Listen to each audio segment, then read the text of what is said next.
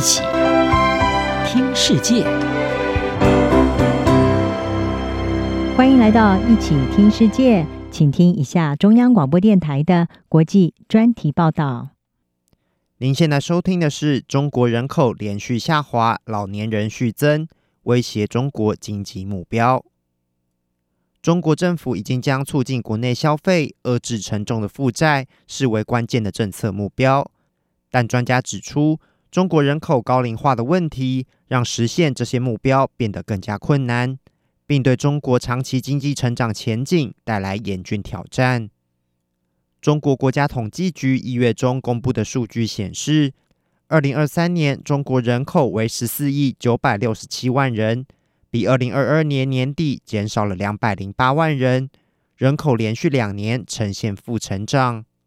新冠肺炎死亡潮，再加上二零二三年创纪录新低的出生率，是中国人口持续负成长的主因。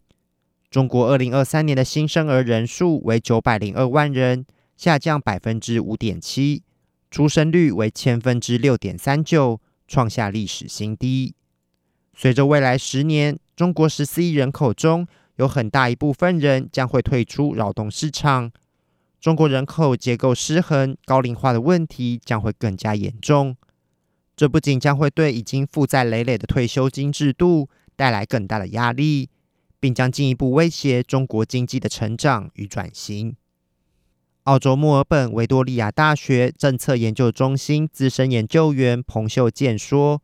中国的年龄结构变化将会减缓经济成长。另一方面，尽管中国在二零一五年放弃一胎化政策，但出生率下滑的趋势已难以逆转。密西根大学人口统计学家周云表示：“正如我们在其他低生育率国家一再观察到的，生育率下降往往很难逆转。”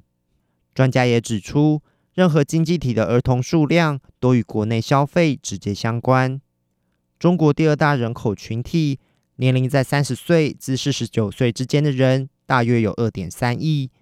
他们正处于黄金消费期，可以买得起房子和汽车，在小孩教育上花钱。然而，一旦这个群体年满五十岁，他们的孩子将完成学业，并开始自己赚钱为生。这个群体预计也会减少参与国内消费，但受到一胎化政策的影响，目前二十几岁的人口群体是中国自一九五零年代以来人口最少的一个世代。这不仅意味着中国国内消费市场的萎缩，对中国房地产市场也不是个好消息。在二零二一年，中国房地产市场泡沫化前，中国房地产业约占其经济产出的四分之一。有专家将中国的现况与日本在一九九零年代陷入数十年停滞前的困境相提并论。麦格理集团首席中国经济学家胡伟俊表示，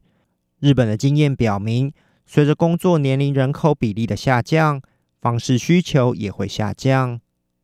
中国二零二三年六十岁以上人口达到两亿九千六百九十七万人，约总人口的百分之二十一。这个代表退休族群的占比，未来势必会继续扩大。未来十年，中国最大的人口群体，目前年龄在五十岁至六十岁之间的约三亿人口，将会退出劳动市场。中国是世界上退休年龄最低的国家之一，男性退休年龄为六十岁，白领女性为五十五岁，工厂女工为五十岁。二零二四年预计有两千八百万人将退休，为历史新高数字。中国的退休金制度也因为难以跟上中国人口快速老化的步伐，面临到捉襟见肘的困境。中国官方研究机构中国科学院预估，退休金制度将在二零三五年资金耗尽，而中国约三分之一的省级行政区存在退休金预算赤字。公共退休金支出也已经超过国内生产毛额的百分之五。虽然中国官方推动雇主与员工自愿提拨退休金的计划，但相关计划仍不够发达，大部分人依旧仰赖国家主导的退休金制度。与许多西方国家一样，中国的快速都市化大批年轻人移居大城市，远离父母，也使得越来越多老年人的生计依靠自我照顾或政府补贴。威斯康星大学麦迪逊分校人口统计学家易富贤估计，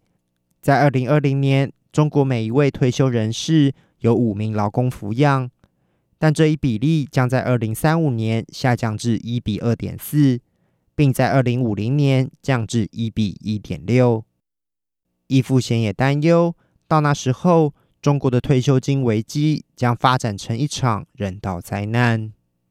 以上专题由郑锦茂编辑播报，谢谢收听。